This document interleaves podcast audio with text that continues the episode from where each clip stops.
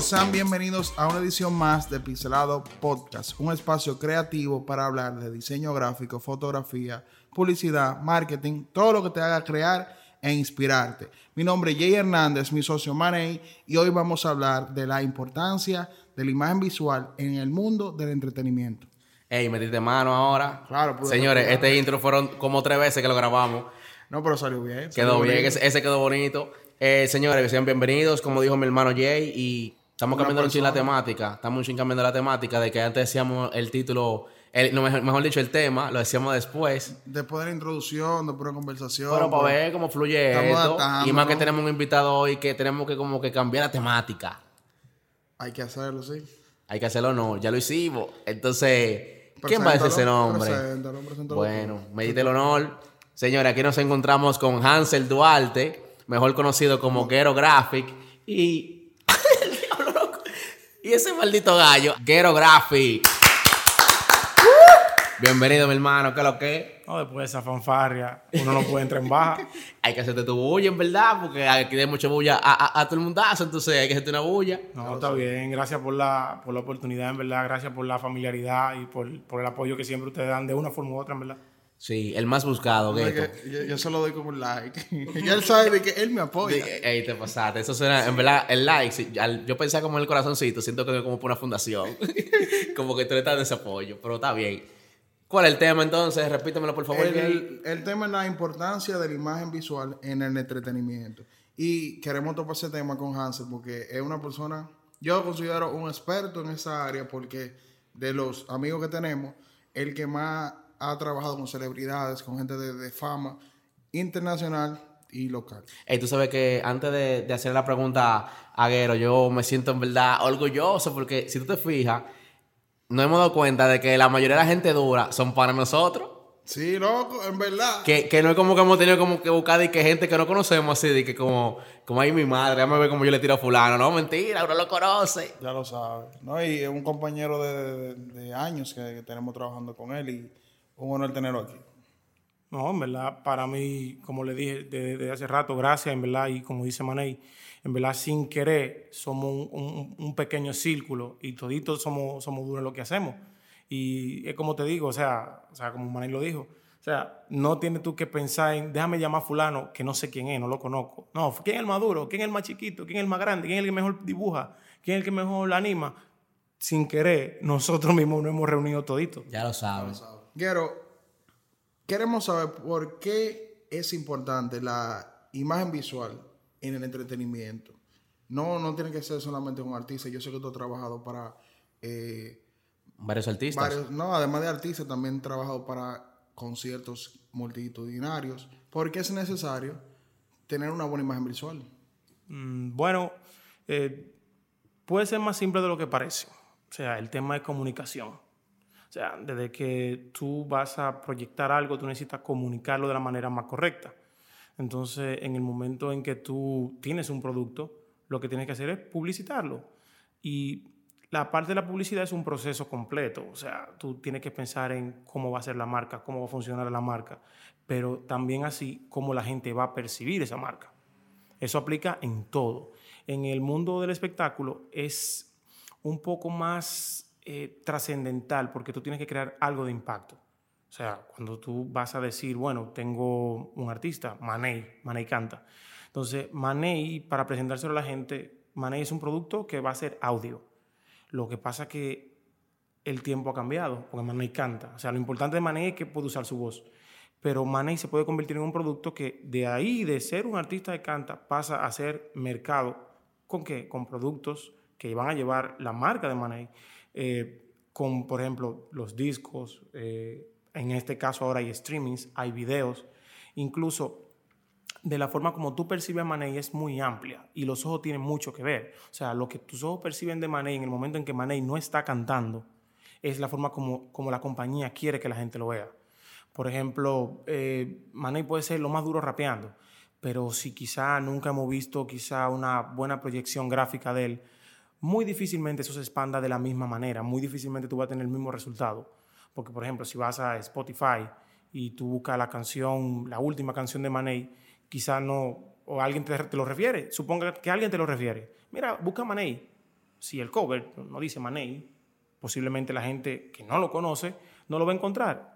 O sin embargo, puede haber una vertiente. Te dicen, bueno, la canción de él trata de una serpiente, busca a de que tú veas a la serpiente, es Manei porque se identifica con la serpiente, por decirte un caso. El tema es comunicación, o sea, es importante porque es una forma práctica de tú entender una marca.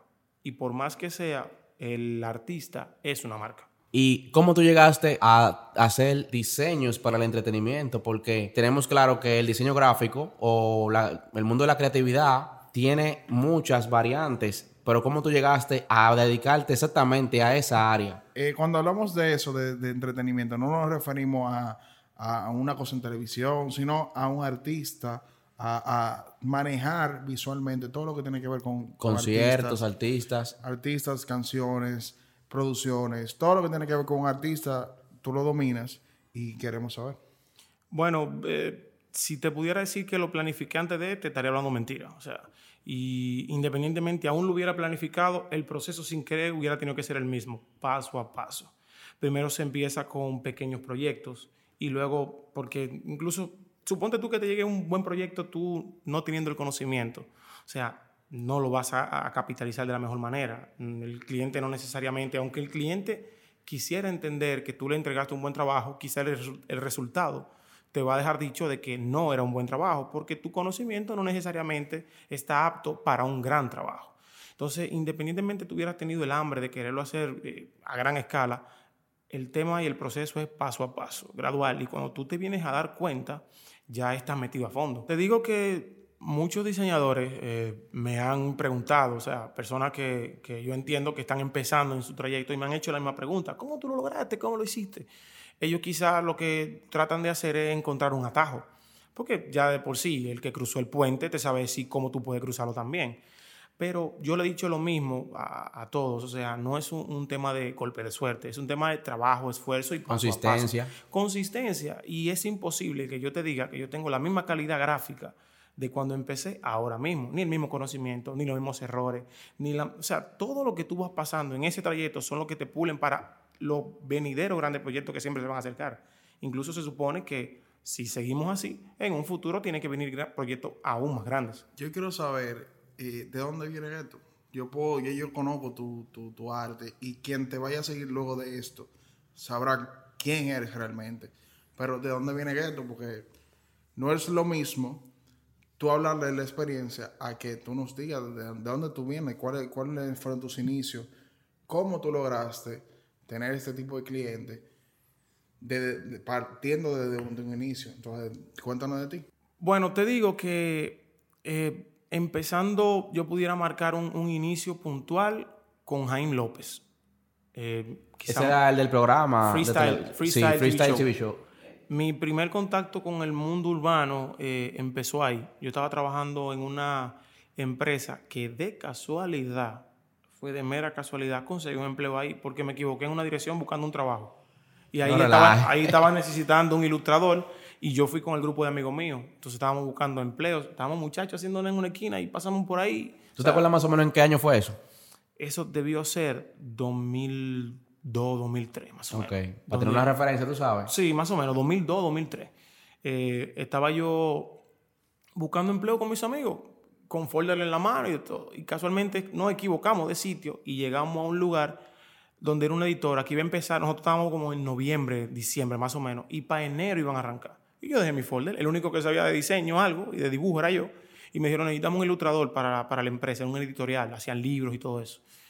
Y en ese editorial trabajaba un señor que era el jefe de área de diseño y el hijo de él era socio de Jaime. Mira qué cadena. Entonces, con Jaín, que vengo a encontrarlo yo ahí, es mi primer contacto con el mundo urbano. Y en esa época estaba empezando el género urbano en pañales aquí. En pañales que los artistas no tocaban en discotecas ni nada. O sea, un artista era nadie. Nada más habían algunas canciones. Los artistas eran artistas para nosotros, los consumidores, lo que seguíamos el rap, el hip hop. Exacto. O sea, para nosotros eran artistas. Pero para gente común, nada de esto, lo que están viendo ahora, que existe como tal, existía. O sea, es una, la época cero. Entonces, mi primer contacto fue Jaén. Jaén me conectó a lo que era el complot record y, y, estilo callejero en esa época era como un- una, este- una especie de beef entre ese grupo y el lápiz. Ahí hice eventos, eh, los- mis primeros artes para discoteca, por ejemplo. Y dentro del mundo urbano, esos fueron mis primeros pasos. Luego de ahí, gran empresa que yo tuve, Flash Records, que vino a mí porque ya yo tenía una especie de patrón hecho con Jaime, porque imagínate, Jaime está en la televisión. O sea, Jaime estando en la televisión, yo hago diseños y unos dibujos y unos graffiti y hice el, logo para estilo callejero. Y hacía un efecto que en aquella época era muy, muy, muy interesante, que era un efecto como de bling bling en las letras. Sí, yo me recuerdo el, el de Flashon. Tú lo- yo- yo- bueno, ese es un logo que yo siempre te lo he halagado, que ese es uno de mis logos favoritos de lo tuyo. Eh, quizás en ese tiempo ese logo no se vea como tan actual, que para mí se me sigue viendo actual, pero quizás el estilo.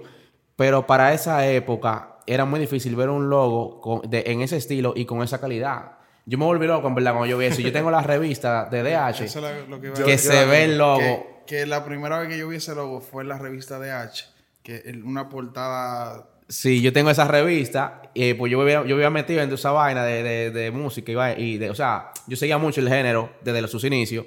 Y yo recuerdo cuando salió la, la revista que yo vi el logo impreso, yo me quedé loco y dije, "Ey, ese logo está durísimo, en verdad. No, y también los, los montajes que tú licitas, todas esas personas, Flash on Record, incluso el complot. Sí. Y, y eso fue Algo que te hiciste una vez para, momento, para el tóxico. impresionante. Hace mucho también. Sí, sí, en esa época yo, mira, esos inicios fueron un poquito eh, importantes, porque en, ese momento, más que ahora, había una especie de competencia interna entre los que eran diseñadores, porque cuando el género va creciendo, o sea, se van a tratar de destacar cada, cada uno de los integrantes de ese movimiento. O sea, así como estábamos nosotros dentro del género urbano haciendo los diseños para los artistas, así estaba yo, así estaban otros más. O sea, habían más personas. Sí. Incluso antes que yo estaba muy, muy metido Jim Graff. Jim Graff. Muy, a Jim Graff muy- hay que invitarlo un día. Muy duro, sí, tiene que invitarlo, de verdad. Muy duro ese pana. Ese pana yo pudiera decir que fue el primero que, trascendió de, de- eh, en una forma muy alta a nivel de diseño en esa época. Sí. O sea, después de Ingraph se hablaba de los diseñadores. Eso en esa época fue así. Y- Ese, ese es sí. el lápiz del diseñador. Él, él- él sí. marcó un estilo realmente. Sí, pudiéramos decir que sí. Incluso una de las cosas que pudiera decir que en esa época existía era que había por parte de los artistas una especie de, de- de apego a lo que él hacía. Sí, Porque él marcó claro. un estilo, un estilo único. Su estilo era único. Yo tenía 13 años cuando, cuando Jim Graff eh, estábamos rompiendo. Y yo recuerdo que yo era uno que le escribía, hey, ¿cómo tú haces eso? ¿Dónde tú consigues los fondos? Todo eso, eso es lo común. Yo en esa época tenía una pequeña visión personal. Era tratar de no parecerme a él. Todos los diseñadores querían parecerse a él. Sí. Incluso hubo una ola de graph que se acabó. O sea, en ciertos Toda- diseñadores. todavía quedan sí, muchos- todavía queda muchos mucho graph. Hay un money graph por aquí también. Eh, tú sabes que yo nunca, yo nunca intenté ponerme graph ni design. Pero sí siempre como que busqué como un, un nombre parecido a ese. Un día yo voy a decir por qué yo me puse Dick Imagination, en verdad. Yo nunca le he dicho eso. En torno a eso, yo, te- yo también quería preguntar cómo tú creaste tu estilo, porque, o sea, nosotros te conocemos de ese tiempo y en ese tiempo todos se parecían a Jim Graff. Luego Exacto. sales tú con un estilo Que siendo- tiene, que tiene una esencia. Exacto. Porque eh, eh, eh, Gin comenzó a implementar los dibujos y eso, y luego sales tú con una con un, con un, un estilo innovador. Y que so- no, no solamente, nosotros lo decimos urbano porque era un trabajo para eh, pe- eh, personas del género urbano, pero eh, aún así tú usabas un estilo urbano que quizás iba en la tendencia de ese momento, pero uno sabía la cuándo era gueto y cuándo era jean.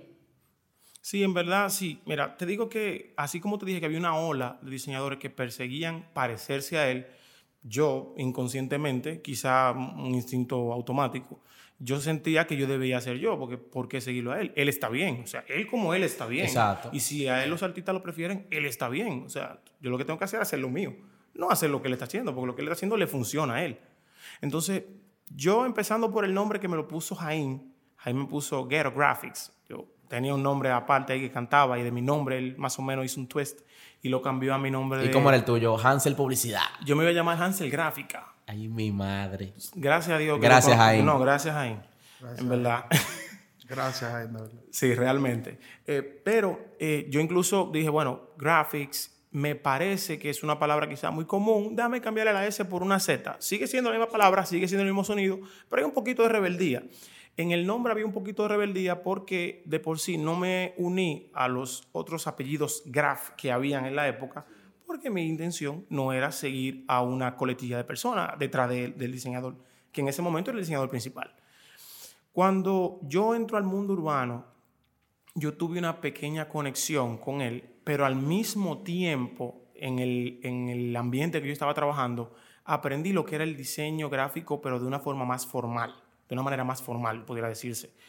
Porque nosotros quizá hemos tenido la mala, el mal hábito de encasillar nuestro diseño como diseño urbano.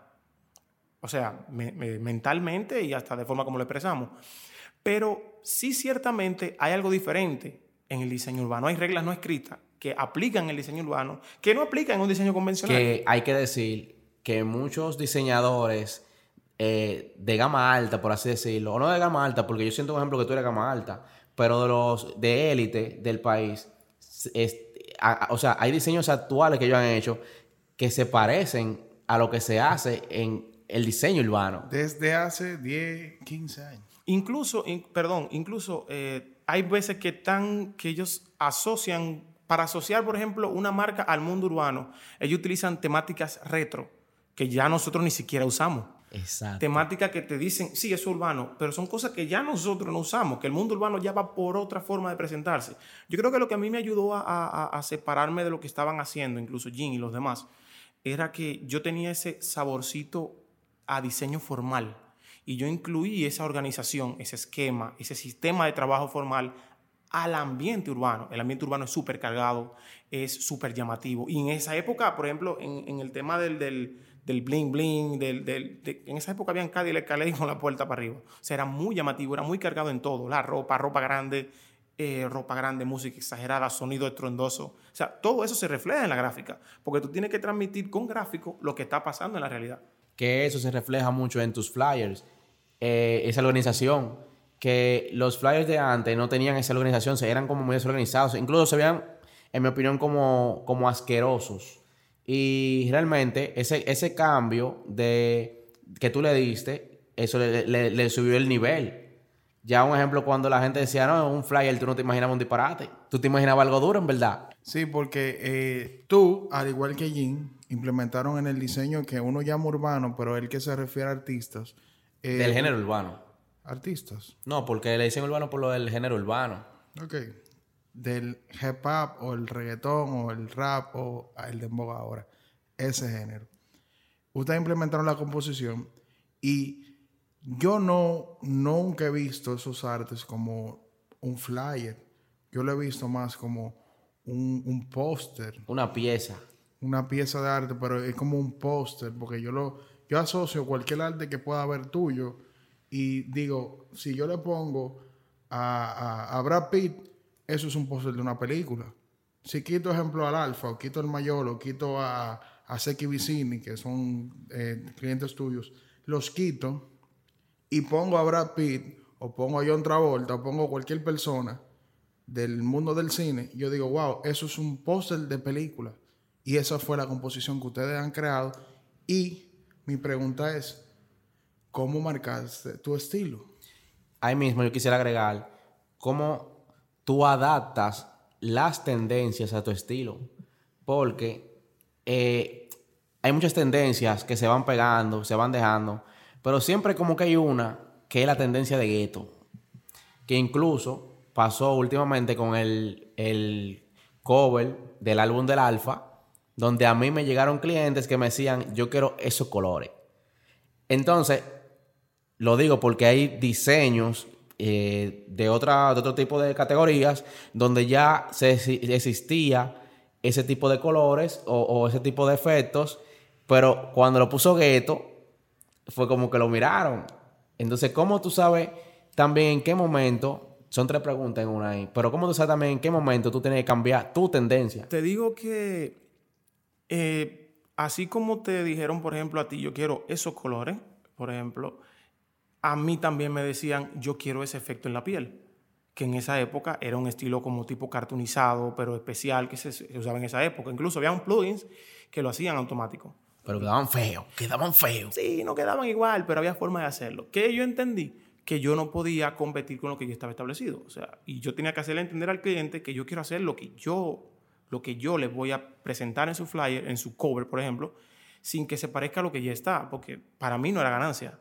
Para el cliente sí, el cliente quiere eso pero yo necesito marcar lo mío sin que el cliente pierda una esencia, eh, una esencia de impacto en su diseño. Yo entendí que había que hacer composiciones que impacten. Yo me metí en un flow robot, por ejemplo, en esa época. Habían dos cosas que yo hacía, era una, temática como robótica y, y el efecto, por ejemplo, ese de bling. Yo creo que lo que más me marcó en esa época, 2004, 2006, 2007, fue ese efecto los androides, ese tema robótico, ese tema robótico. Yo tengo un arte, por ejemplo, del tóxico, de esa época, fueron dos, dos artes del tóxico. Uno que tenía como unas manos, que decía como que él era la máquina de cotorra. Ese es el que yo te dije ahorita. Yo, yo empecé con ese. Antes de ese yo hice otro, que era una máquina como inyectándole la información en la espalda. Pero había uno que era contigo, yo creo. No, ese era, ese era, los dos son míos. No, me refiero que era como con tu, con tu cara, yo creo. O era el no, tóxico. No, no, Yo, yo. No, ese eran ese del tóxico algo así. No, ese es un primo mío. Yo, Ok. un artista Se primo parece, mío. se parece a ti, en verdad. Som- somos primos. Entonces, pero ese ya es muy reciente. Ese yo se lo hice ya hace, no hace tanto. Relativamente en comparación con el del tóxico. El del tóxico yo hice dos. El primero fue una máquina que le estaba inyectando información atrás. Lo impactante de eso era que yo usaba una especie de programa lateral que tenía el Adobe, el Photoshop, que se llamaba eh, Imagine algo, no recuerdo. Creo que sé cuál es que tú dices, pero yo no, no recuerdo tampoco el nombre. Pero creo que es. algo que se, se hacían animaciones en GIF. Entonces, ese plugin aparte que tenía el Photoshop te permitía hacer animaciones. ¿Qué yo hice? Yo desde pequeño he tenido conocimiento de la animación frame por frame, que eso es como página a página dibujando.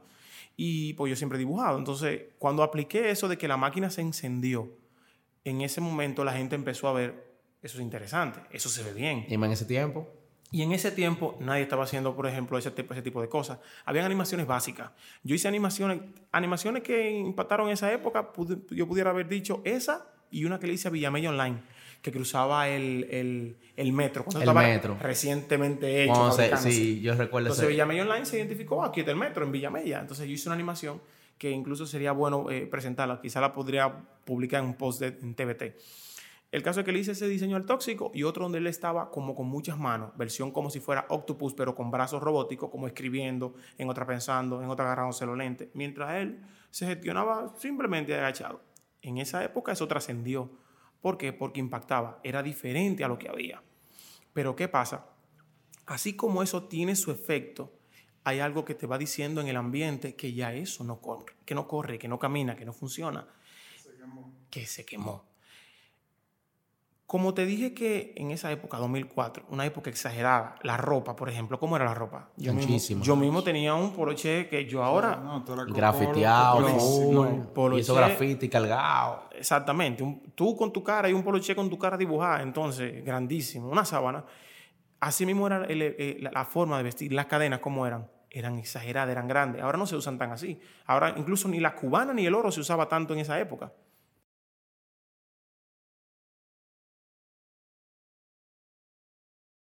Completamente. Sin querer, sin querer. ¿Por qué? Porque esa es Como tu te digo, forma. sí, es mi forma, pero sin querer. Yo soy apegado a la música hip hop. Me, me encanta la línea americana. O sea, me encanta cómo ellos han trabajado siempre, cómo se han proyectado. Imagínate cómo ha trabajado Eminem en los videos.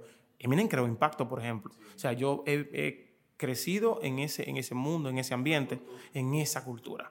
Entonces, eso impactó mucho incluso Tú, aquí. vienes- tú vienes siendo el grafitero moderno. Por ejemplo, sí, porque lo llevo a lo que era eh, la computadora. Cuando yo pude hacer un primer graffiti en una computadora, yo quedé loco. No tengo que bregar con el ni con una lata y lo puedo hacer. Yo Ok, sigo- Tú hacías grafite. Sí, sí, yo hacía graffiti en el, en el liceo, por ejemplo, rayaba una pared, una cosa, y aprendí con eso. Incluso tengo la, la- la temática de cómo hacer un abecedario en, graffiti. Los, los tags. Eso que en esa época le llamaban rayar. Mira cómo todo evoluciona. Aquí no había graffiti con colores. En esa época todo era lineal. Sí. Los tag. eran, rayos, eran los tags, los, lo, lo básico tags. Era lo que más se hacía aquí. Y con el tiempo ha evolucionado porque todo va avanzando.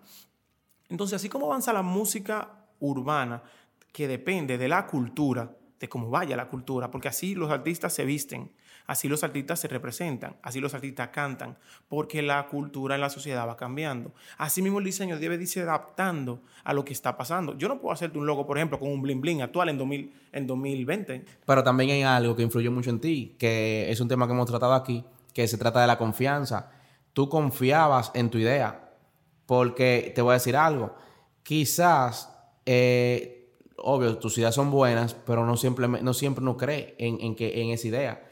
Entonces, tú, eres una persona que con toda esa carga cultural de esa época, tú tenías una confianza para decir, esto es.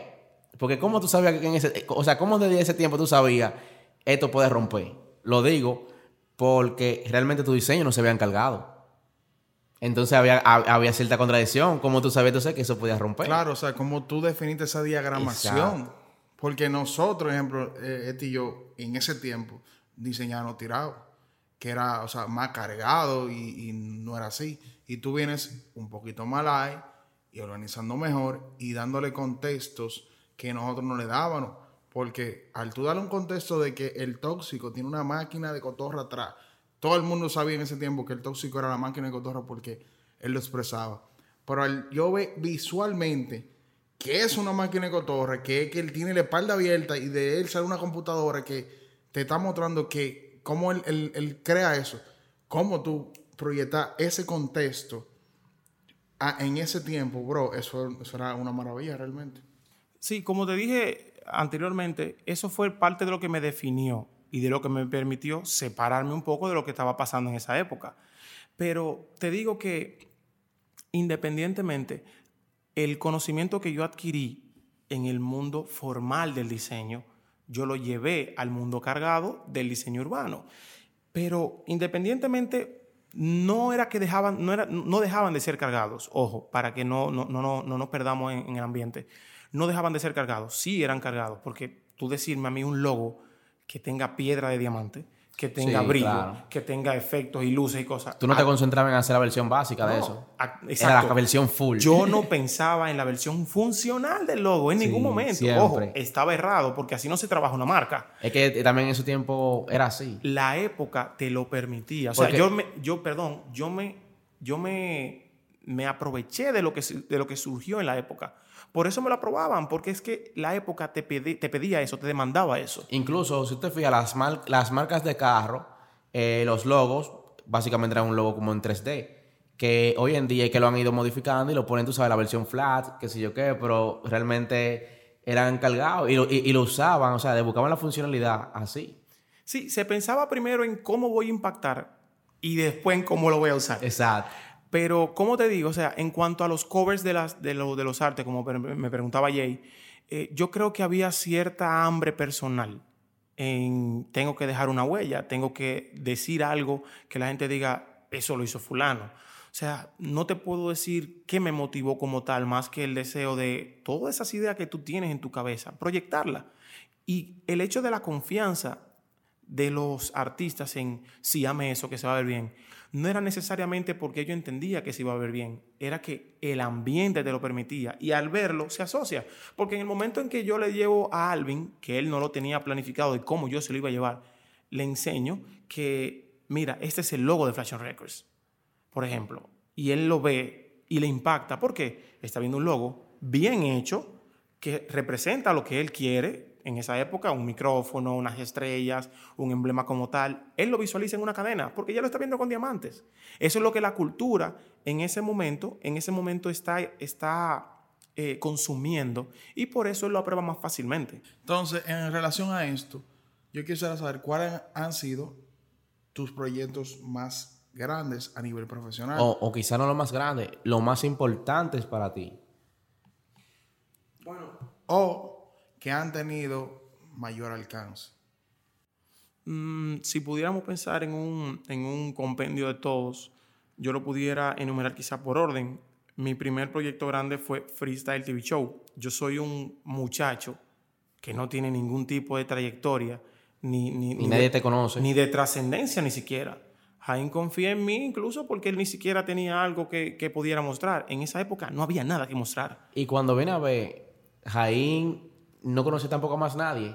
No. Y chocó es- contigo. Es que exactamente, o sea, Jaime Jaime en su programa no tenía nada de impacto que Y mostrar. tiene que darle gracias a Dios porque entonces chocó con una gente dura. Bueno, yo recuerdo que, yo recuerdo que en ese momento lo que impactó de- de- del programa de, de Jaime fue cuando yo cambié la escenografía. Que hice un efecto como de graffiti en la pared con unos diseños, unos dibujos, unas cosas. Y yo aprovechaba el diseño de la pared para en tags. Poner tu, tu nombre. El nombre mío, el de los yo, panas míos Yo lo llegué a ver. Yo lo llegué a ver. El nombre mío, el de los panas míos de la esquina, el del hermano mío. O sea, porque la escenografía era yo que la Claro, hacía. y en verdad nadie va a saber. Y el graffiti, y casi nadie lo lee. Pero te digo que uno de mis proyectos más importantes pudiera ser ese, porque ese me da el inicio cuando no tengo nada.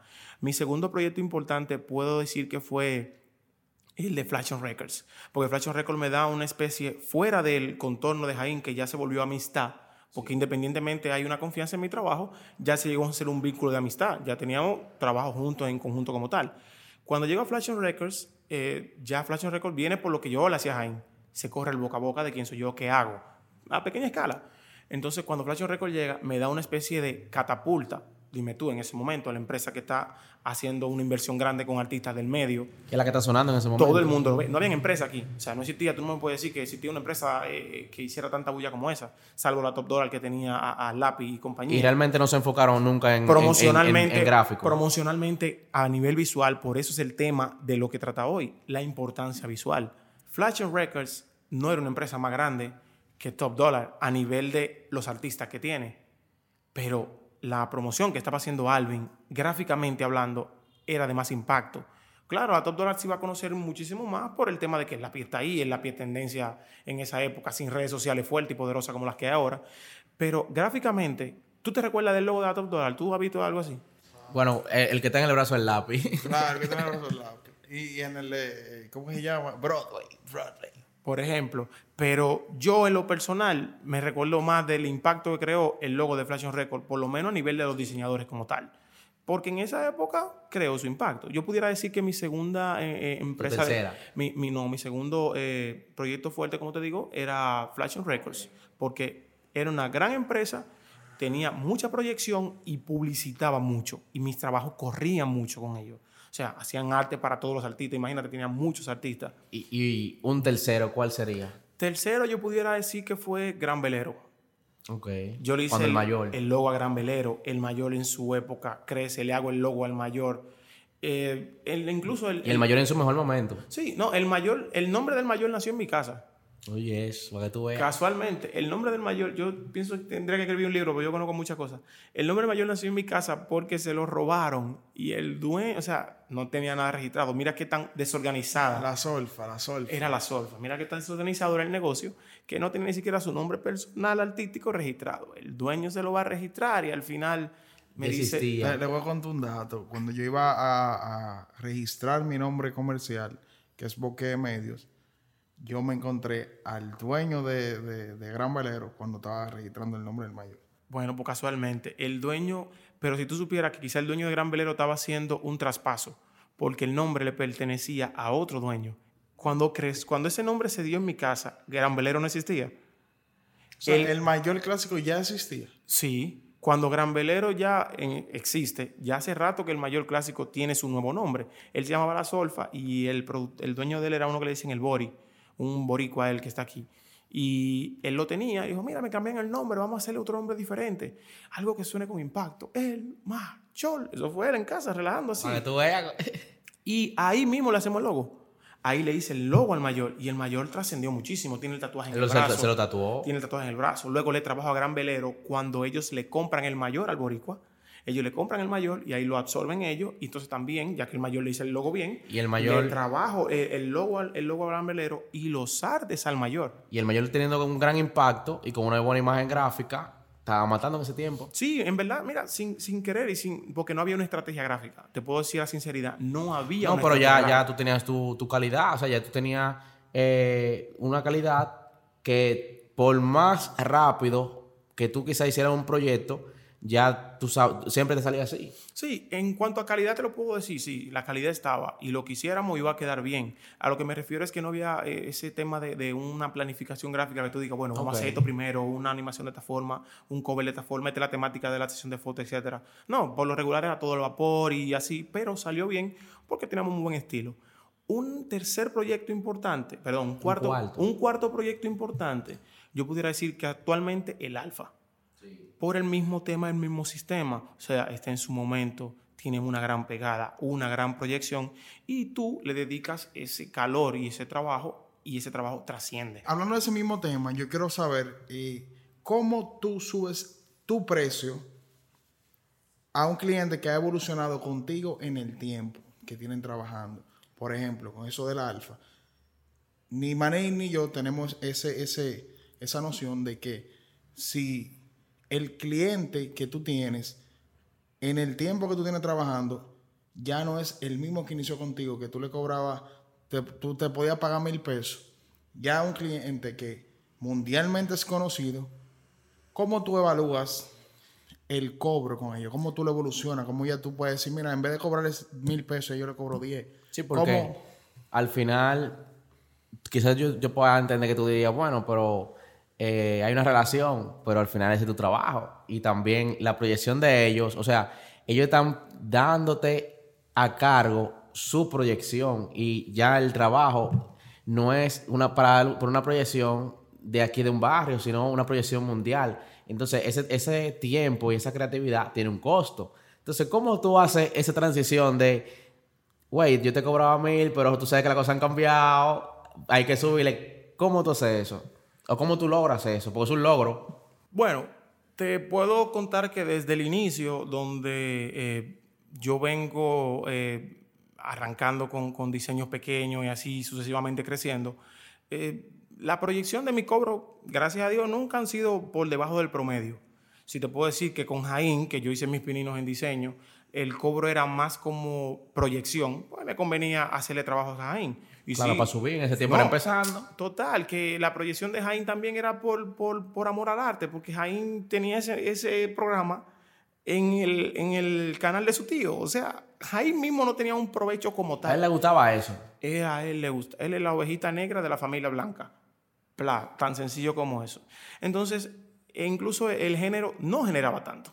El género no, generaba. generaba. Eh, Vale la redundancia. Sí, poco a poco, eh, poco a poco eh, eso va creciendo. Así mismo va creciendo tu cultura, así mismo va creciendo tu conocimiento. Y las herramientas tuyas y los resultados tuyos van cambiando y eso tiene un costo. Independientemente, yo pudiera decir que la cultura de nosotros es muy calurosa. Tú trabajas con un cliente, un artista X, quizá no, nunca había trabajado, llega a tu vida, tú trabajas con él, le gusta tu trabajo, hacen confianza, automáticamente son panas. Ya él te llama un día, va a preguntarte Sí, por la mi familia. hermano. No, no, ya son amigos, hermanos y de sangre y, y criados por la misma mamá cuando viene a ver. Entonces se crea un vínculo donde el tema monetario puede ser un, un tema que te rompa, si no lo sabes manejar. Pero hay un detalle. En el momento en que el artista crece, independientemente tú tengas un conocimiento X o no, tú debes crecer con él. Porque si el artista crece y tú no, él se va a ir muy lejos y tú no vas a ir en ese vuelo. O sea, mientras tú estás creciendo a nivel de trabajo y compromiso, sea con ese cliente o con otro o con nuevas marcas, tú tienes que adaptarte tú mismo a ese crecimiento, porque si no, tú, el trabajo te va a quedar grande y ahí no vas a poder evaluar. No, no es que ni siquiera vas a poder cobrar más, es que tú no vas a encajar en los servicios que él necesita. Ahora, en el momento en que tú creces como tal y tú dices, bueno, yo hacía un diseño de tal forma, ahora le voy a meter efecto 3D. Porque el artista creció, ahora están viendo gente que tiene más conocimiento. No se ve solamente aquí en el patio. Y ya la entiende. Yo creo que ya, ya, ya yo capté tu, tu idea de que realmente no es que tú simplemente cambiaste el precio, sino que tú le estás ofreciendo más servicios a su proyección que él, él por ende en ti tiene que entender que el precio subió. Automáticamente tú le dices, esto ya no se puede hacer así, hay que hacerlo de tal forma. Y ya él entiende que el, el precio No es el mismo fotomontaje que yo hago ahora que yo hacía hace, qué sé yo, 15 años. No es el mismo, imposible. No tengo la misma calidad gráfica, no tengo el mismo conocimiento. Incluso, aún teniendo eh, un, un- un potencial X a la fecha, tú le puedes poner una milla extra. Tú le puedes poner una milla extra y dejarle saber a él, mira, eso lo podemos seguir haciendo así. Ahora, si lo hacemos de esta forma, a pesar de que tiene un costo mayor, puede quedar mejor. Porque que la proyección es mejor para él, para ti y para el producto en sí. Entonces ahí pasas a ser, además de un un creador, pasas a ser un, Consejero. no, un asesor. Un asesor. un asesor de la marca. Porque ya la marca, al tú tener el vínculo, tú te preocupas por ella. Es parte de tu trabajo ya como asesor de quien ha evolucionado, tú también evolucionaste con él y el vínculo los une más. Entonces, no, no es nada más el dinero. El dinero va a subir en torno, en torno al trabajo que tú vayas a hacer. Pero al tú volverte un asesor, eh, hay más responsabilidad en ti y presión. Entonces, exacto, ya que hay más responsabilidad y más presión en ti, en trabajarle a una celebridad, cualquier error puede afectar su imagen. Y la mía también. La mía importa incluso menos que la de él, porque la proyección, la proyección principal es cómo se va a ver el artista. Después que cómo se va a ver el artista, que tú dices, ok, mi diseño se está viendo bien. Claro, una cosa va de la mano con la otra, pero es como dice Jay. eh, en otros países quizá habrá forma de trabajar, habrá una forma más eh, corporativa. Hay un departamento que se encarga de tal cosa, hay un departamento que se encarga de imagen, otro que se encarga de ropa, otro que se encarga de la línea gráfica. Aquí por lo regular, entre todos como hermanos decidimos qué es lo que va a funcionar, qué es lo que se va a hacer. Hay veces que el artista mismo se viste, hay veces que conviene, hay veces que no. El truco está en quién toma la decisión. Entonces, en este caso, como diseñador gráfico, ojo, que se supone que hay cosas que no me tocan, pero por el conocimiento que tengo, sí puedo dirigir el barquito en mi línea hacia donde sea más correcto. Porque hay veces que el artista me dice, quiero un barco. Y yo le digo, el tema se llama, soy un vaquero, no te puedo meter un barco. Si el artista no confía en mí, dice, quiero un barco, y si yo no tengo potencial en cómo decirle que no, o cómo explicarle que funciona mejor con un caballo, le vamos a tener que hacer un barco. en dado caso, quizás tú, digamos, es un caso exagerado lo del vaquero y el barco, pero vamos a suponer Pasa, que, créeme, que- pasa. pero- bueno, pero vamos a suponer que realmente la visión del barco sea buena. También tú ya tienes el conocimiento y tú sabes realmente entonces cómo poner ese barco de que realmente vaya acorde con eso del vaquero. Ahí entra el tema de la confianza en que sí tú lo vas a hacer de la forma correcta, porque tú también tienes que explicárselo de la mejor manera, de que él entienda de que eso sí le conviene. Y ahí es que voy. Cuando la, la confianza del timón está en ti, entonces ahí tú tienes que demostrar que sí, él no se equivocó en darte esa confianza.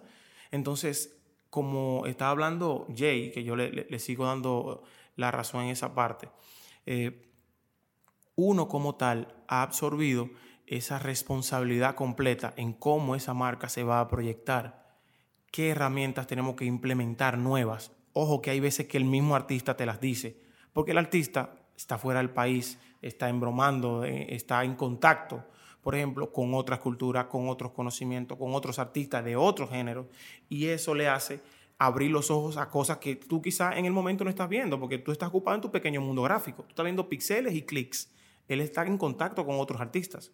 Entonces, en el momento en que él viene con eso nuevo, si tú lo sabes aprovechar, así sea errado o así sea en- eh, eh, que esté dando en la diana, si tú lo sabes aprovechar, eso le conviene a ambos, a ti, porque vas a crecer como diseñador gráfico, y a él, porque le vas a brindar un nuevo, un mejor producto.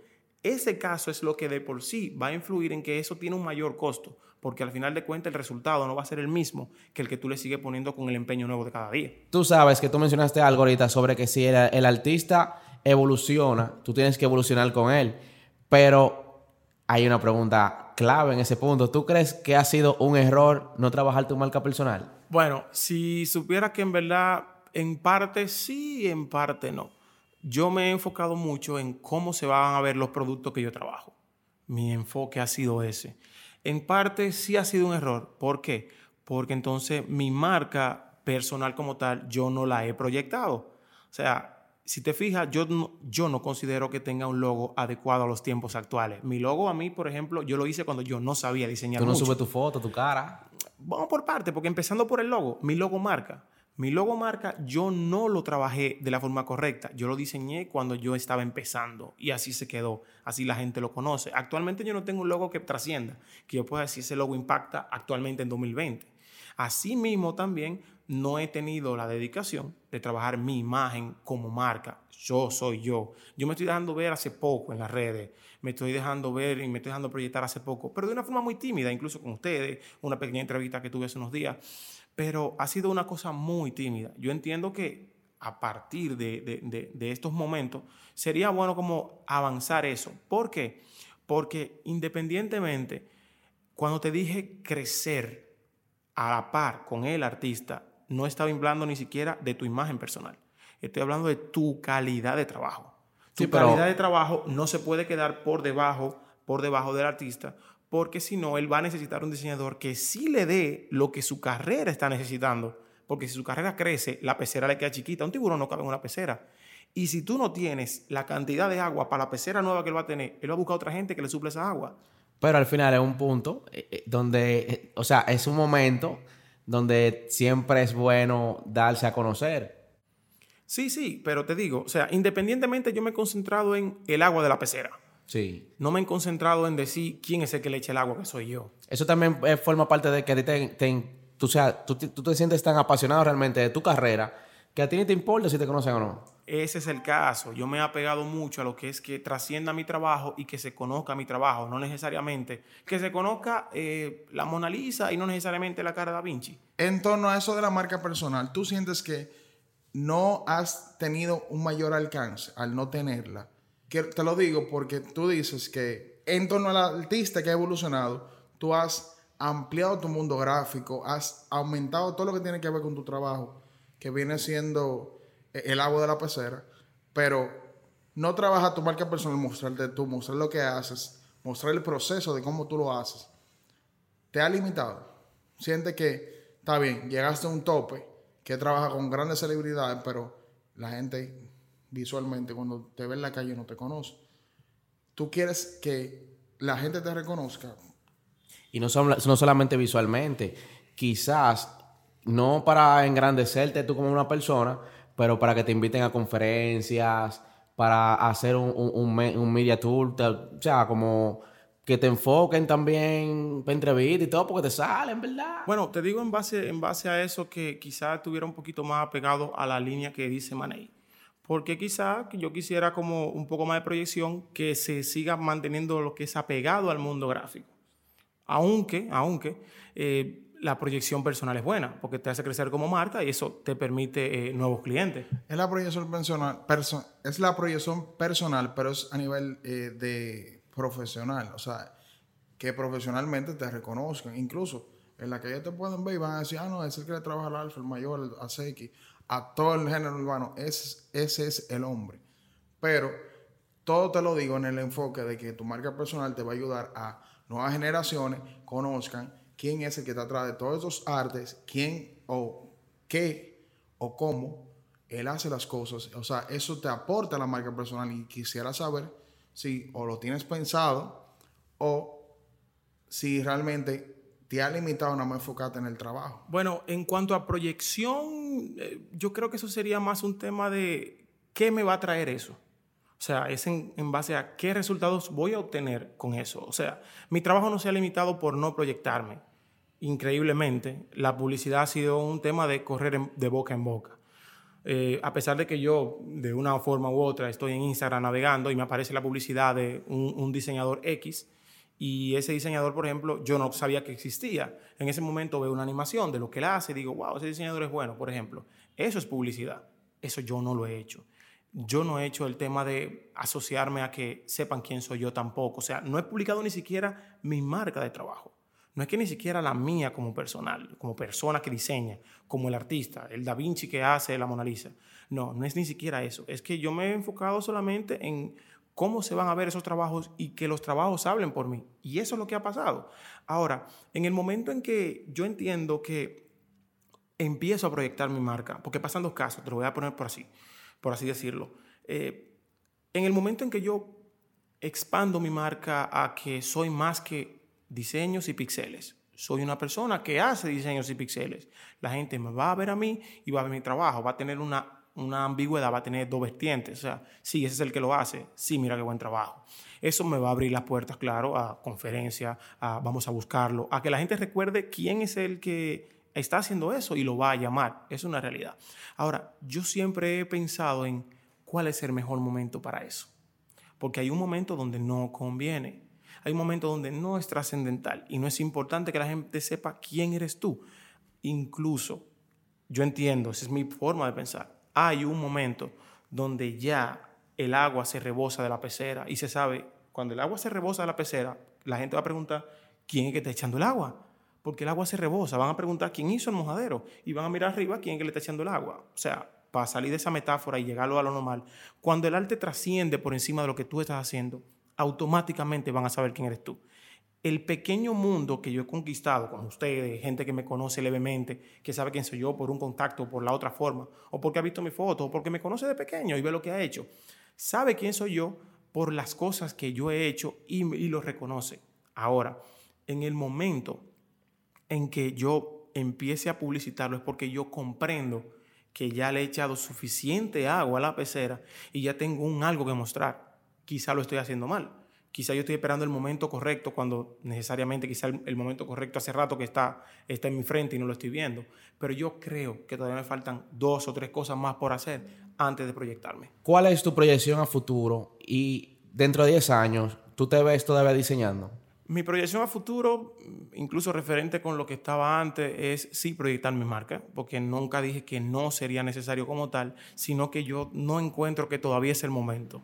Independientemente, quizá puede ser que en un momento X cambie de parecer y diga, ahora sucedió algo trascendental y yo comprendo que con ese algo trascendental sí debo proyectar mi marca, porque es lo que yo entiendo. No es que le estoy minimizando el tema a las cosas que ya he hecho, sino que yo entiendo que debe haber una plataforma en que sustentarte en el momento en que, te, en que te dicen, ok, ¿quién eres tú? ¿Qué hiciste? Bueno, yo hice esto y esto y esto. Independientemente, yo creo que tengo que hacer algo más grande para proyectarme. Ahora, a futuro sí, sí tengo como planes, sí, proyectar mi marca, tener algo establecido, tener un, background completamente del peso que yo entiendo que amerito para presentarme.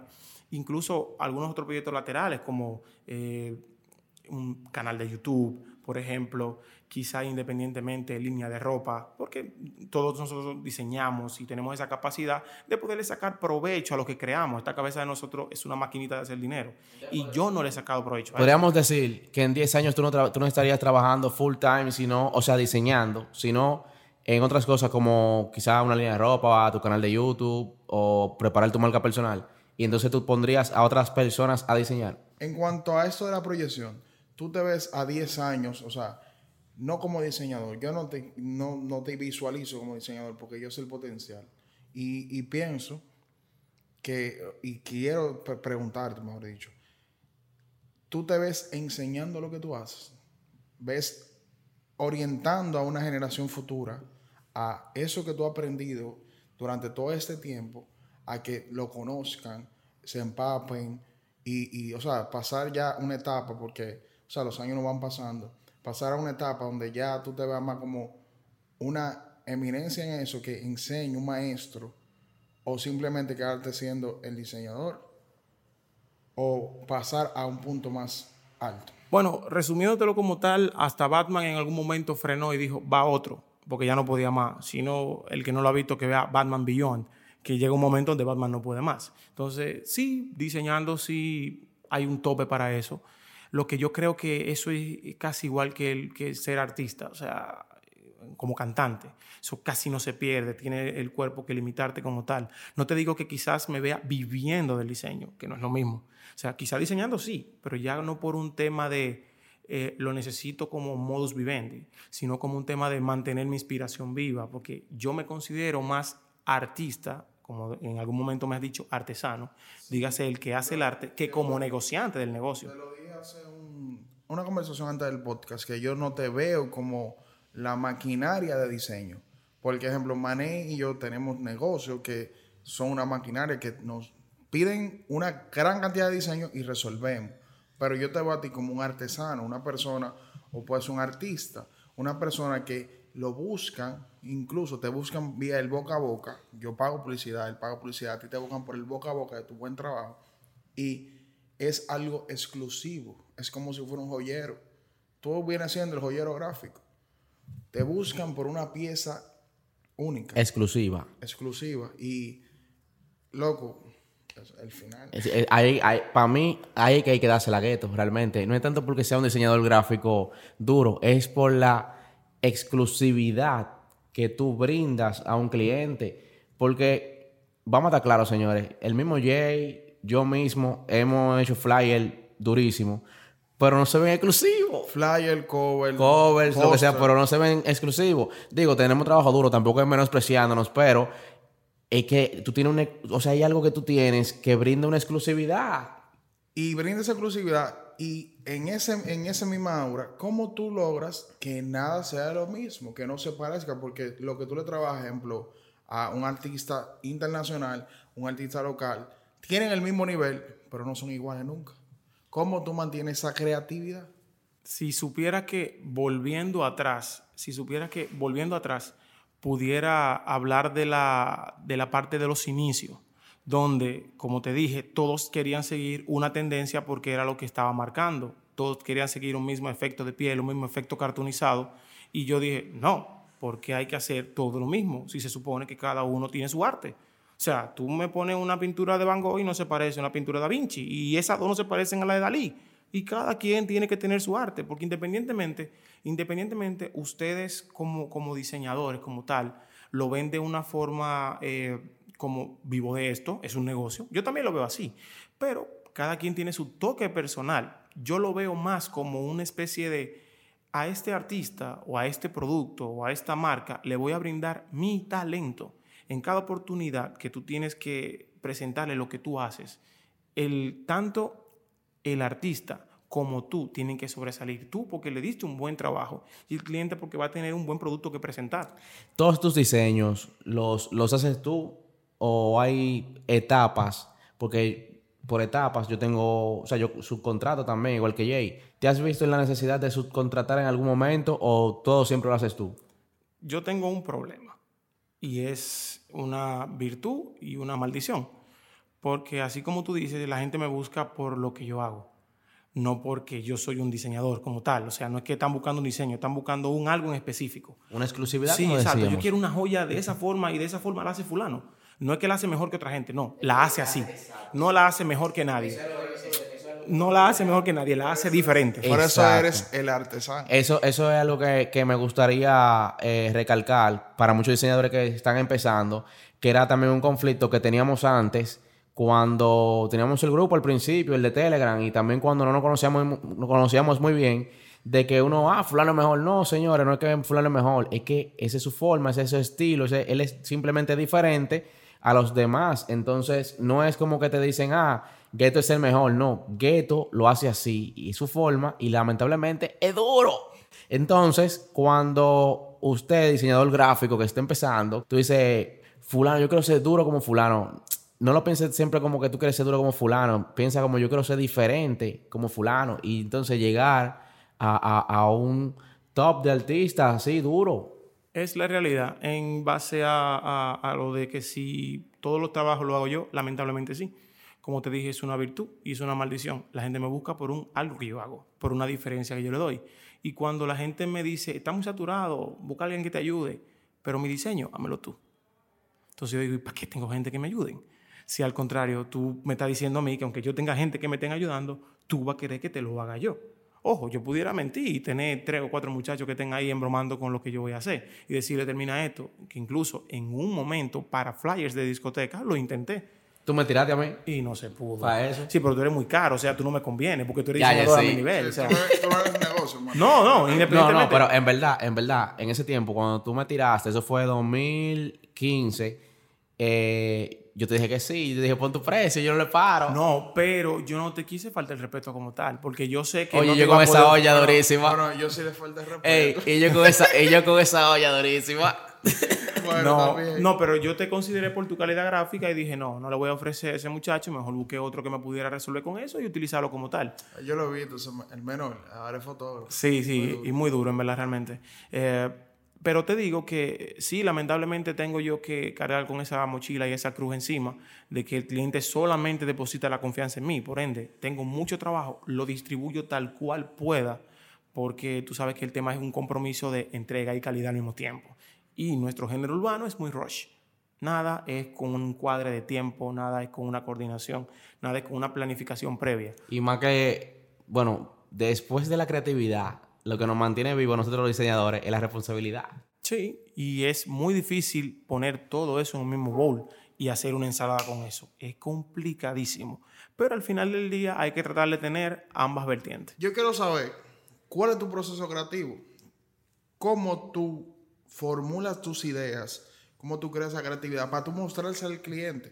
Es un proceso que, ejemplo, yo he dicho en el podcast que nosotros hacemos mood y le sugerimos a, los nuevos diseñadores, fotógrafos, creativos, que comiencen a adaptar esta tendencia de los mood para mostrarle al cliente cómo, cuáles son las inspiraciones, cuáles son las tendencias, cuáles son los ejemplos, los, la tipografía, o sea, cómo tú muestras el proyecto a un cliente, tú haces sketches, ¿qué haces para tú mostrarle, ejemplo, un, un, un artista de la calidad como del mayor, del alfa, de CX, o sea, cómo tú le muestras eh, tu creatividad, porque tú pasaste de ser un diseñador simple, normal, a un asesor para una por ejemplo, una marca. Un ejemplo que para basarnos en un ejemplo eh, centrado podría ser en el cover del álbum del Alfa, que es algo que realmente todavía está en la palestra, está picante todavía. El, Android. exacto. Y, y cómo tú presentaste ese, o sea, antes entonces el, arte final, como, a, tú le dijiste, güey, por aquí la vuelta, o hiciste boceto, como dijo Jay, y así. Eh, hay un, un pequeño problema de nuestro género, ya yo lo dije, rush, todo el tiempo es al vapor. Por lo regular, el 90% de las cosas que están en mi post se hicieron de hoy para mañana, de ahora para ahorita. O sea, nunca hay ese dichoso break de voy a fluir, voy a pensar y luego lo voy a hacer. Salvo en ciertas ocasiones, por ejemplo, algún logo de alguna empresa incluso algún logo de, algún artista X que me diga, ah, bueno, no tengo prisa y yo puedo fluir. Y hay veces que eso ni siquiera me conviene, porque ya estoy tan acostumbrado al tema de tengo que ir pensando rápido, que eso no me permite entonces ya fluir en caso de que tengo tiempo. Yo te, yo te quería hacer esa pregunta. ¿Tú sientes que los trabajos que te haces más rápido te quedan mejor? Por lo regular, sí. O sea, mira para que tú veas cómo voy para que tú entiendas cómo cada cabeza es un mundo, cada cabeza tiene un universo diferente de cómo funciona. La mía funciona de la forma siguiente, el cliente me llama, automáticamente el cliente me está dando la información, quiero esto, quiero lo otro, quiero aquello. En mi cabeza voy diseñando. ¿Tú siempre lo haces por llamada o también tú fluyes por texto? No, puede, o, por email. O, videollamada. No, por email, por email es muy difícil. O sea, los emails yo no lo veo algo como tan, tan, tan de calor. O sea, yo fácilmente estamos hablando quizás que si un chateo, WhatsApp. Es más de vínculos, de, de, esa conexión donde el cliente se compenetra contigo. En el momento que te mandan un correo, por ejemplo, tú estás leyendo una, una serie lineal de órdenes. Yo quiero algo verde, azul, amarillo, rojo y, y marrón. Y tú quizás lo vas a hacer así pero no hay ese momento de interacción que es lo que permite fluir en una idea. Tú no usas brief, por mm, ende. Realmente no.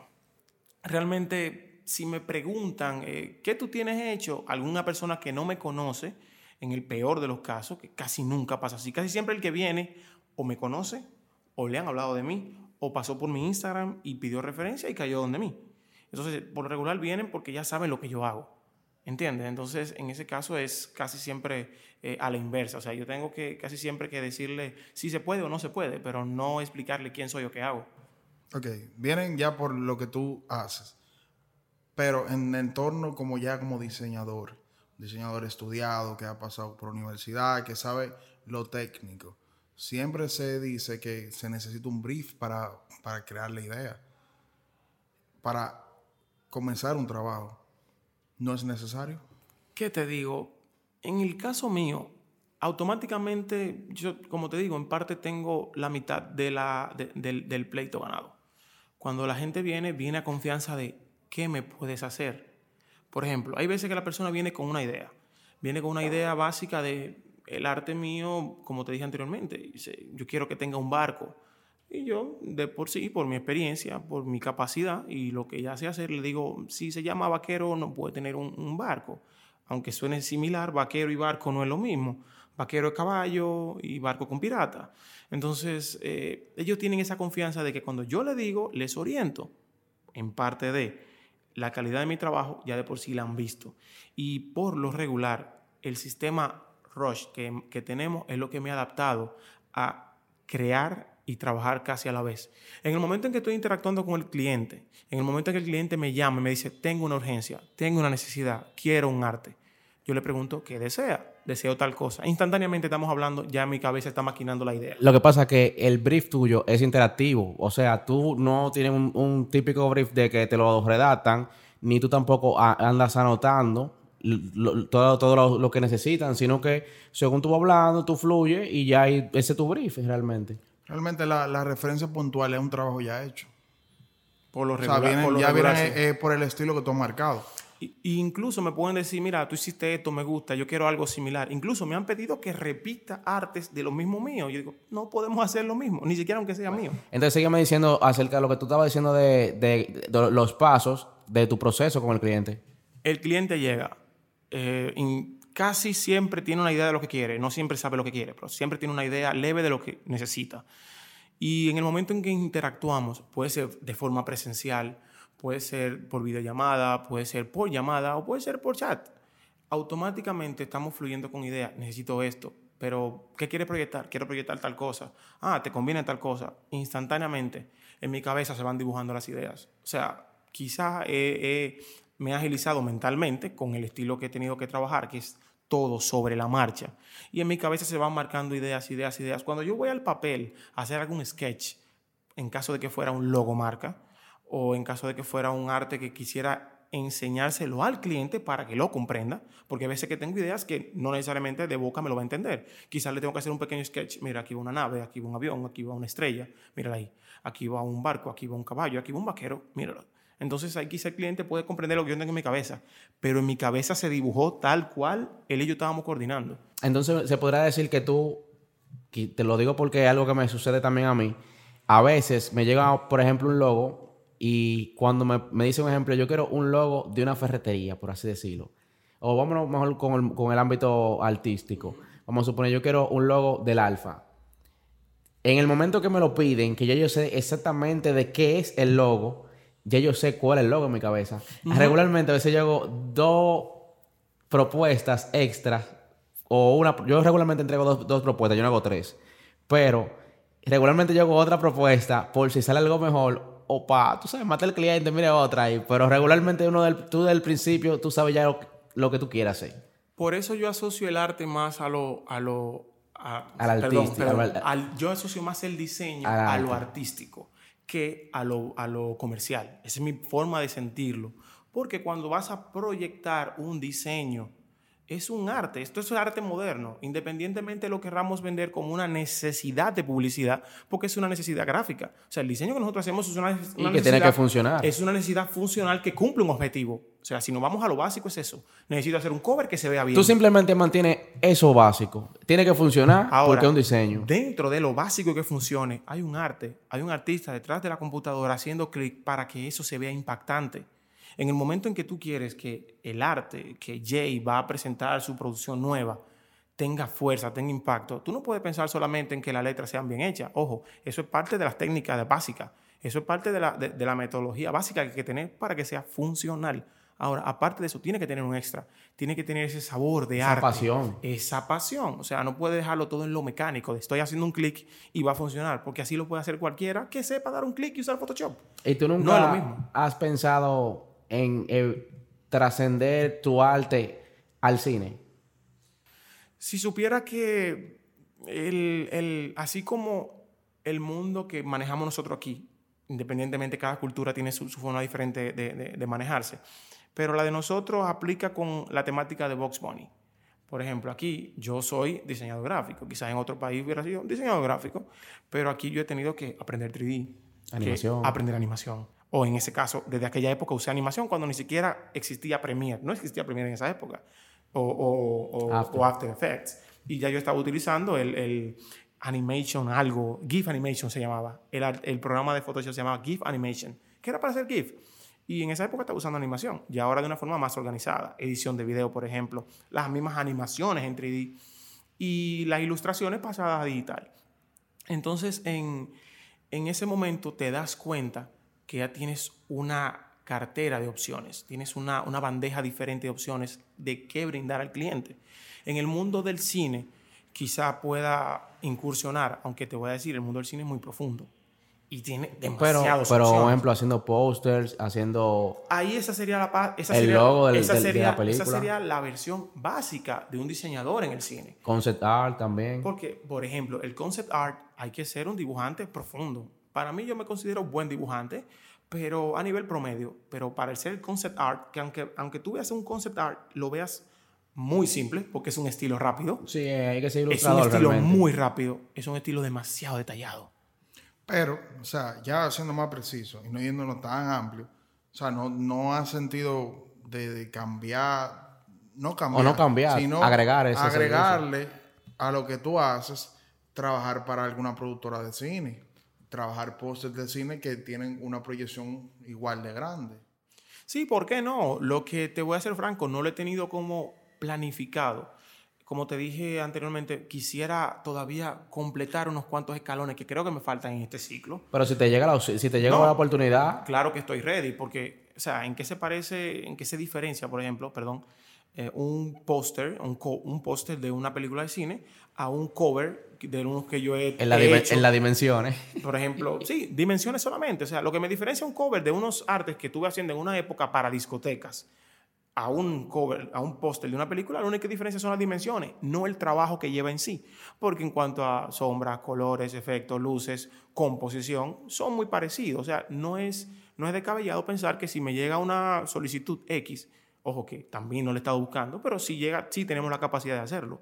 Lo que no he tenido es esa mentalidad de, llenar ese nicho. En cuanto a eso de las películas, eso yo lo veo en otra élite. Yo lo veo que, es algo que, tratan con agencias o con personali- personalidades ya puntuales en, el ámbito del diseño dominicano. Yo, mi pregunta es, ¿tú sientes que no perteneces a la élite de diseñadores dominicanos? Más me, me explico. Eh, la élite es algo que arrastra una clase social diferente. Nosotros estamos acostumbrados a trabajar con una clase social media, que son artistas o, dueños de negocios que van evolucionando en el tiempo por el éxito que tienen.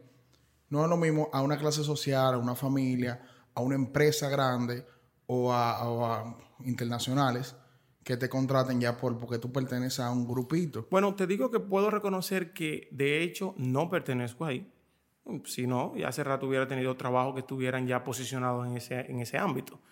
Y el tema sería, si me veo trabajando quizás ahí, si me veo quizás trascendiendo, independientemente sea por, el, por vía de las películas, que creo que sería una puerta muy fácil para entrar porque hay cierta confianza. Y aparte que hay una ley de cine que permite que, entre comillas, cualquiera pueda hacer una película. Y eso puede ser que quizás el primo de un amigo, de un hermano, de un vecino mío me conozca y diga, fulano es bueno, mételo ahí. Y es por eso que pudiera entrar por esa línea. O sea, por el tema de la película pudiera ser fácil entrar haciendo un póster. De por mí sería práctico, sería fácil y no sería una, un tema de que ahí vamos a la confianza. O sea, para un póster, ¿qué se necesita? Un diseñador. No tiene que ser un, arquitecto que venga de la NASA. ¿Entiendes? O sea, es un diseñador. Y yo soy un diseñador de por sí comprobado. O sea, por eso esa parte, esa tarea estaría fácil y comprobable. ¿Por qué te digo esto? Porque dentro de ese ámbito al que yo sí quisiera entrar, es el mundo de la publicidad como tal, publicidad creativa. Yo tengo incluso muchas ideas en carpeta. Incluso se las presenté a varias personas y me dijeron, wow, está excelente. Pero ese tipo de productos no confían en un freelancer, no necesariamente. A menos, a menos que tenga esa gran conexión, que tenga, que tienen esos, esos, esos que ya de por sí están dentro de. ¿Pero por qué? Y esos tienen una confianza ganada. Pasa igual con los artistas, que me buscan a mí de por sí porque ya tengo esa confianza ganada. Así, en ese ambiente, ellos que tienen ese, ese enlace, sí pueden entrar. Yo quisiera entrar. Tengo muchas ideas que, para mí entender, quizás puede estar equivocado, pero para mi entender son buenas y sería bueno presentarlas. Ahora, necesito primero entrar ahí. ¿Cuándo va a pasar? Quizás en el momento, en el momento necesario o cuando yo intente tumbar esa puerta. Pero como te dije anteriormente, eso forma parte de ciertos de los procesos que quisiera lograr en un futuro y que no necesariamente ahora yo entiendo que son adecuados. Tú sabes que yo estoy de acuerdo contigo con eso que tú dices, de que realmente no, no necesariamente tiene que ser porque tú seas duro diseñando que tú vas a llegar ahí. O, bueno, eso que del cine es una puerta que realmente tú puedes aprovechar, pero las relaciones eso, eso, eso es en verdad una buena garantía. A veces uno no se quiere aprovechar de las relaciones porque uno dice, no, yo quiero llegar porque yo soy duro, pero mentira, hay que aprovecharse de, eso, de ese momento. Y también cuando tú creas una marca personal, también eso te puede ayudar de, de que ya te conocen, tuviste un cierto éxito. A veces no simplemente de que, que sean duros diseñando, sino éxito en su marca personal, de que lo conocen. Pero en este caso tú eres duro también. Pero hay algo que a veces a nosotros se nos olvida. Tú has ido a publicitar, o sea, tú has tratado de contactar esas personas que te pueden llevar a hacer ese tipo de trabajo, porque realmente a veces uno dice, yo quisiera llegar ahí, pero realmente tú has hecho el esfuerzo por llegar ahí. Eh, tengo que ser franco, realmente ese, ese paso no lo he dado. Creo que ya he, he redundado mucho en el mismo tema de que siento que me faltan pasos antes de presentarme. Eh, siento que me falta completar escalones antes de decir, sí, yo soy quien para decirte que este es el mejor concepto para tu campaña. Pero creo que sí, que hubiera podido haber, haber hecho el esfuerzo que no he hecho, aunque en parte me han, me han dado información en el tema de que, mira, es muy difícil, eh, de por sí eh, debe estar eh, quizás registrado de tal forma, quizás debe tener una empresa de tal manera o de tal magnitud, para que una empresa X te, te, te acepte eso como tal. Nah, yo siento que tú tienes más miedo de, cambiar la, tu, zona de confort, que es solo altito urbano, a pasar otro paso, porque no, es, no hay que estar de que tan organizado. Como persona física, uno puede lograrlo, simplemente tener tu, tu, tu cuenta como va. Ahora, hay una pregunta. Hay una pregunta que yo te quiero hacer de algo que tú dijiste ahora, y me, se me ocurrió de que, ¿qué es eso tan específico que tú quieres hacer o lograr antes de presentarte? Bueno, eh, te pudiera decir que quizás eh, sería una, una, mezcolanza entre lo que Jay dijo y dentro de lo que yo pienso. Quizás hay un, un, pequeño, no miedo personal por dejar la zona de confort, porque te voy a ser franco, o sea, yo dentro de la misma zona que estoy, no siento que estoy sólido, a pesar de que ustedes crean que sí. O sea, dentro de la zona que estoy, yo todavía siento que me falta trascendencia, que me falta trayectoria. ¿No crees que marcar tu estilo te ha puesto en una posición de que tú no tienes competencia? Te pudiera decir en parte que similar a eso, pero es como que marcar mi estilo me ha creado a mí como mi propia competencia. ¿Por qué? Porque cuando un cliente me dice, mira, yo quiero que tú hagas esto, pero tiene que hacerlo maduro. Entonces, donde ya yo te entendí que en, esa época te di el límite porque tú necesitabas algo de impacto y te creé, te creé algo de impacto, pero entonces ahora tengo que superarme. Suponte tú, o sea, le hice el arte del hombre al alfa, donde de repente eso surgió de la nada. Ese concepto, por más interesante que se vea, se creó realmente en un tiempo muy breve. O sea, nos reunimos, coordinamos una idea, o sea, nosotros nos juntamos, él me dijo, mira, yo necesito esto para una foto, eh, para un álbum, etcétera y según el nombre del álbum, bueno, pues decidimos al final que no sería algo tan simple como una imagen como tal, sino que tendría que ser algo que trascienda. Si es el hombre, construyete a ti mismo. Tú eres el hombre. O sea, no es que simplemente eres un hombre, no. Tú eres el hombre. O sea, se supone que tú debes demostrar por qué eres uno sobre tantos otros. Y si tú te hiciste a ti mismo, que de por sí, en parte ese cover lo, lo, lo define a él como tal. O sea, define lo que él está haciendo. Él es, él es su propio manager él es su propio dirigente, él es su propio eh, coordinador de todo. Sí, realmente él es, él es, su cerebro de su propia marca. Exactamente. Entonces, independientemente, eh, ese, ese arte, por ejemplo, apareció en, un, en, un, en, una etapa donde yo estaba muy complicado de tiempo. Él también, teníamos la fecha muy cercana y aún así se pudo concretizar en un tiempo muy breve. Entonces, ¿qué pasa? Ahí encaja lo de que marcar mi estilo es mi propia competencia, porque tan pronto él va a volver por un segundo cover de un álbum. Tú tienes que superarlo. Tengo que superar el anterior. Y ahí, independientemente, eh, tenía que hacer algo, si no mejor, de gran impacto. O sea, en cuanto a concepto, en cuanto a idea y concepto, yo considero el del hombre superior al del androide en cuanto a en cuanto concepto. a concepto. Sí, eso es cierto. En cuanto a trabajo gráfico, yo empleé más trabajo gráfico en el del androide que en el del hombre. O sea, de una forma u otra tendría que compensar. Pero al final ambos impactan. Sí, no, y también por, si lo ponemos en contexto, el del hombre, es, yo lo veo como un, un, vaina griego, o sea, como un, coliseo, no, no, coliseo, no. Eh, como un templo, un, templo, griego. unas ruinas, ruinas griegas. Y el androide pasa a ser algo ya más futurista, que, que- que yo lo he visto como, como hay un... juego Cyberpunk. Que es Cyberpunk. tipo cyberpunk. El de, que, el, que nos metió en lo que en esta era se consume, que es más futurista. Y, bro, o sea, tú le hiciste un cambio de, de, de, de tiempo. hay una estatua de, de eso del, del hombre que no me acuerdo en qué país es. eh, que así mismo, como que un- el hombre que se está construyendo. Sí, en base a eso fue que lo hice. Yo incluso ni siquiera sabía que esa estatua existía, Existía. como tal. Yo me lo imaginé eso. Yo no sabía que yo dije, ven acá, pero tiene que haber una forma de que podamos colocarlo a usted como que se está haciendo, por ejemplo. Eso fue a nivel conceptual y impacto. Pero me creé la dificultad de tener un trabajo que superar al tener que hacer otro, otro trabajo como tal. Cuando venga un tercer cover. Tiene que superar dos. Entonces tengo que superar dos. Entonces ahí viene la misma competencia que uno mismo se va creando. Ya para concluir, ¿qué cambio urgente, así, rápido, tú crees que tú tienes que hacer ahora en este 2021? En cuanto a esa pregunta de, de si tiene que hacer un cambio urgente, ya en, en esta época de pandemia, donde tenemos que, todos tenemos que hacer un, un- un cambio, Un refresh. un refresh, ¿sientes tú o te sientes obligado ya de comenzar a mostrar quién está atrás de todo este trabajo?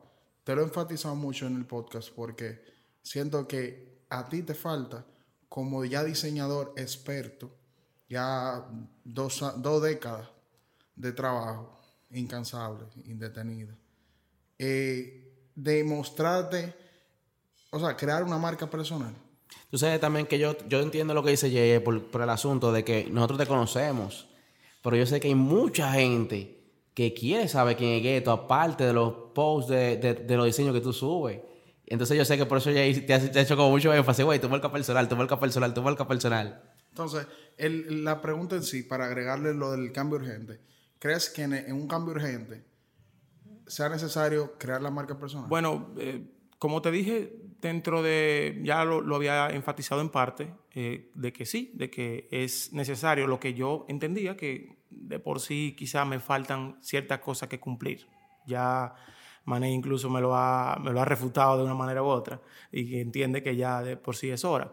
Pero como también dije, entendía que no necesariamente tiene que ser a un futuro muy largo porque ya de por sí sí tengo planeado eh, encaminar uno que otro proyecto de los cuales tengo en carpeta, que por el mismo hecho de trabajarle a tantas personas, no tengo tiempo para mí mismo, que esa es otra de las, de las causas por las cuales no puedo proyectar mi, mi marca ni enfatizarme en mis trabajos, en mi publicidad, ni en mis proyectos personales.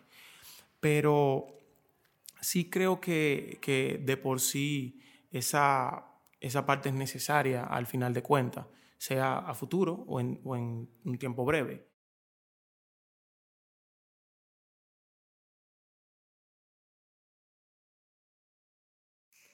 Y eso va de la mano con un cambio necesario.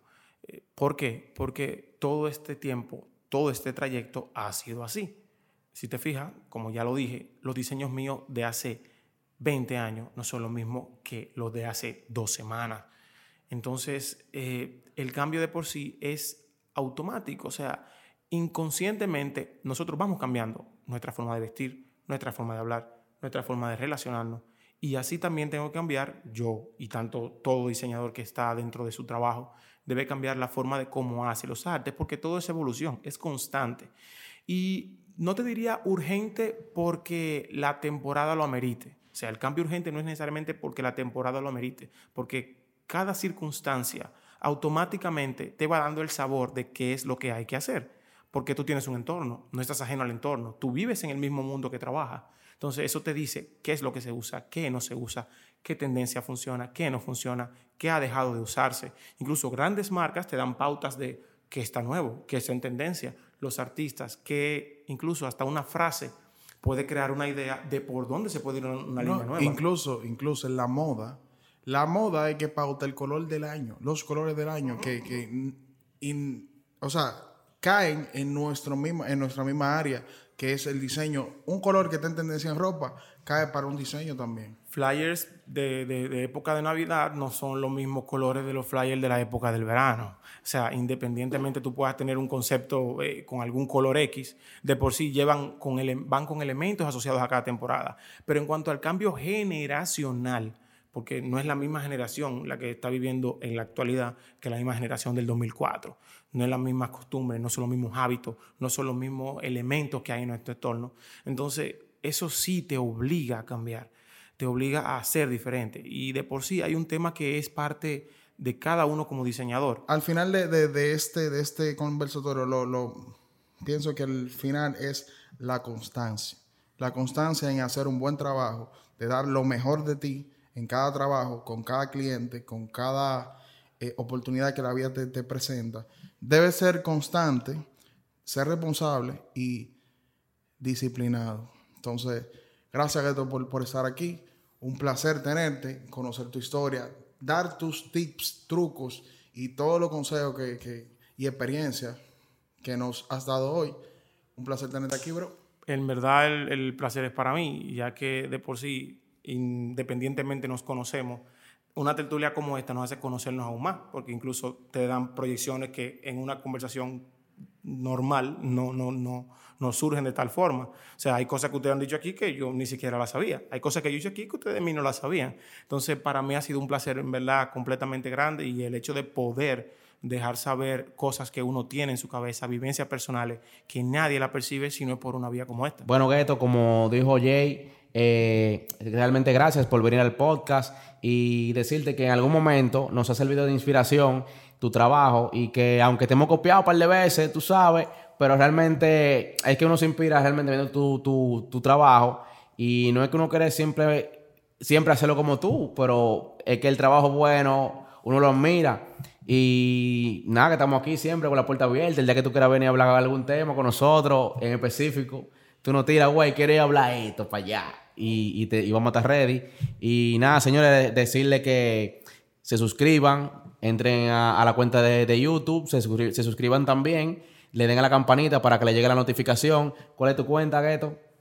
complicadita. Gero RD. RD, oye, complicadita. Gero RD. Y la de mi hermano Jay, arroba Jay Hernández RD. La mía, Money Imagination. Y, y recordarles, señores, también que ya estamos en Apple Podcast, Google Podcast, eh, Spotify, YouTube y todas las otras plataformas.